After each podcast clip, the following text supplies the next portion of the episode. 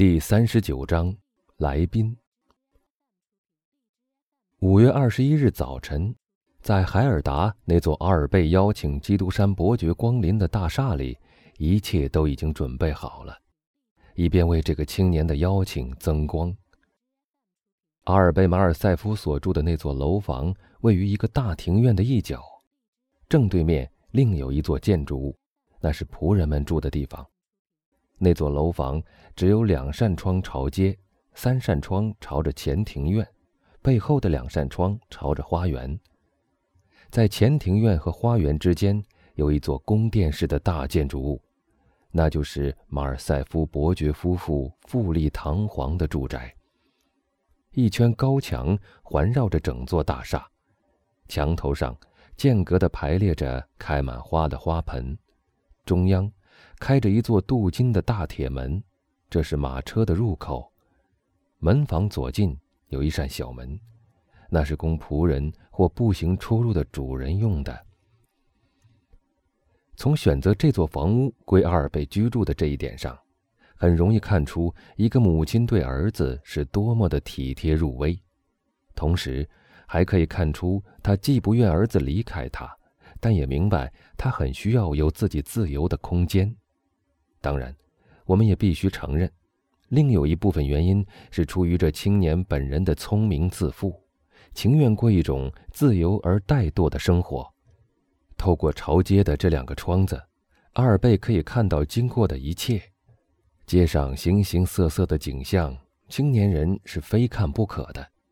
他们总是希望地平线能在他们的面前旋转，那样就可以坐观世界上的各种景色。即使那个地平线只是街道也好，如果碰到出现了什么值得他仔细考察的事，阿尔贝马尔塞夫就会从一扇小门里出去，去从事他的研究工作。那扇小门和门房左边靠近的那扇门相同，有必要详细描写一番。它是一个小入口，门上灰尘满布，像是自从房屋建成以来从来不曾用过似的。但那油膏涂满的荷叶和锁，却显示出它常常要被派上神秘的用途。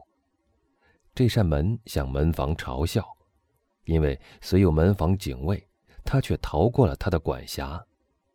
开门的方法像《一千零一夜》里的阿里巴巴喊一声“芝麻开门”一样，只要由世界上最甜蜜的声音说一个魔字，或由世界上最白嫩的手扣一个暗号就得了。这扇门和一条长廊的尽头相通，长廊也就是后见室。它的右面是朝向前庭的餐室，左面是朝向花园的客厅。灌木和爬墙类植物覆盖住了这两个房间的窗子，从花园或前庭望过来，看不清房间里的情形。这两个房间是那些好奇的眼睛能从楼下窥视到的唯一的房间。楼上的房间和楼下的是对称的，只在后见室那个地位多出了一间。这三个房间是一间客厅、一间密室、一间卧室。楼下的那间客厅是一种阿尔及尔式的吸烟室，是被抽烟者用的。楼上的那间密室和卧室之间有一个暗门相通，暗门就在楼梯口。由此可见，布置是很周密的。在这一层楼上，有一间宽大的艺术工作室。由于是一个筒间，中间无隔栏，所以面积显得非常大。这可以说是一间群芳楼。在这里，艺术家和花花公子们互相争雄。这儿堆积着阿尔贝随性陆续收集来的各种东西：号角、低音四弦琴、大大小小的笛子和一整套管弦乐队的乐器。因为阿尔贝曾对乐队有过某种狂想，不是嗜好。此外，还有画架、调色板、画笔、铅笔。因为他在音乐的狂想以后，又对绘画产生了一阵兴趣。还有衬胸软垫、拳击用的手套、扩剑和练习击剑时用的木棍。因为，像那时的那些时代的青年一样，阿尔贝马尔塞夫除了音乐和绘画以外，还以坚韧的多的精神学习了三门武艺，以完成一个花花公子的所受教育。那三门武艺是击剑、拳击和斗棍。就在这个房间里，他接待了格里塞、考克和屈尔斯勒布歇。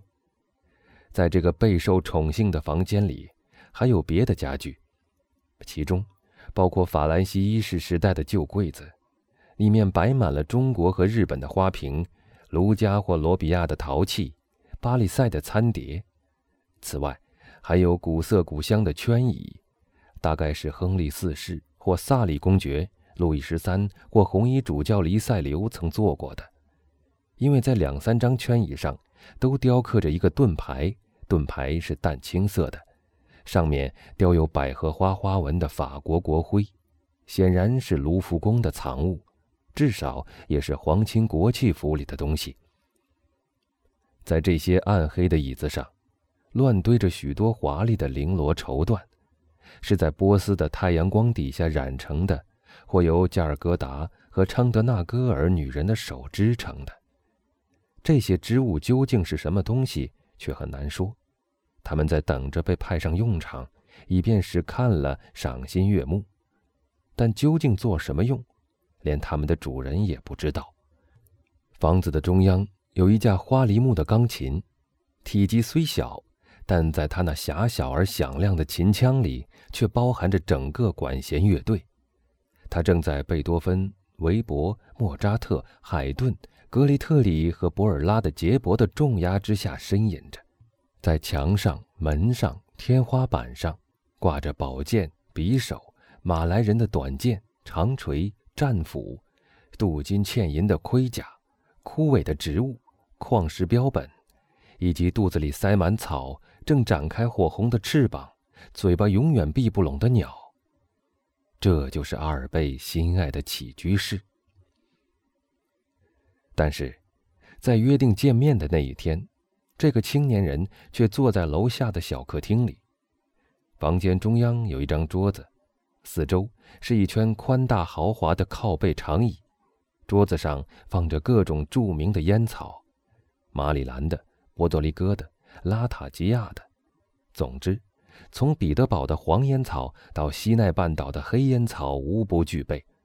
都装在荷兰人最喜欢的那种表面有裂纹的瓦罐里，在这些瓦罐旁边有一排香木盒子，这些盒子按里面所装的雪茄的大小和品质，依次排列着的是普鲁斯雪茄、古巴雪茄、哈瓦那雪茄和马尼拉雪茄。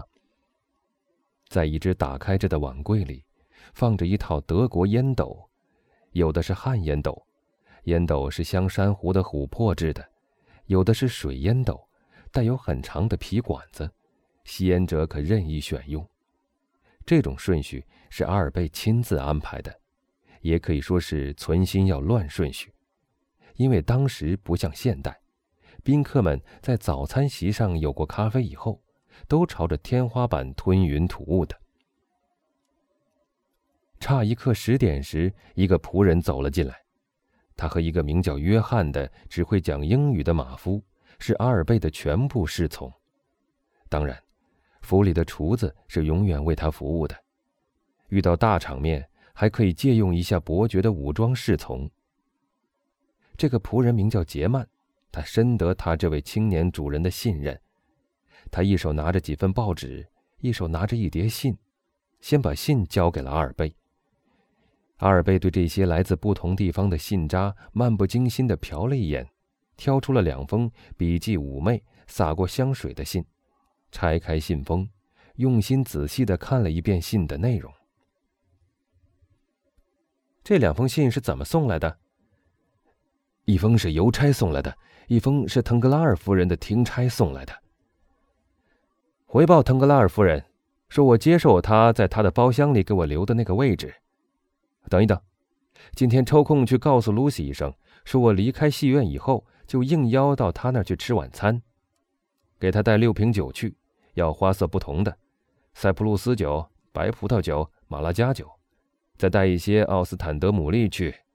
牡蛎要到鲍莱尔的店里去买，可别忘了说是我买的。少爷什么时候用早餐？现在是几点了？差一刻十点。好极了，到十点半吃吧。德布雷或许不得不去办公。阿尔贝看了看他怀中的记事册。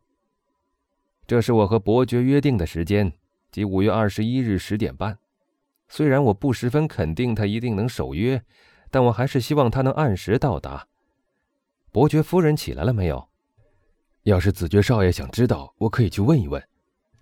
是的，向他要一箱开胃酒来，我那一箱已经不多了。告诉他，我想在三点钟左右去看他，并请他允许我介绍一个人见他。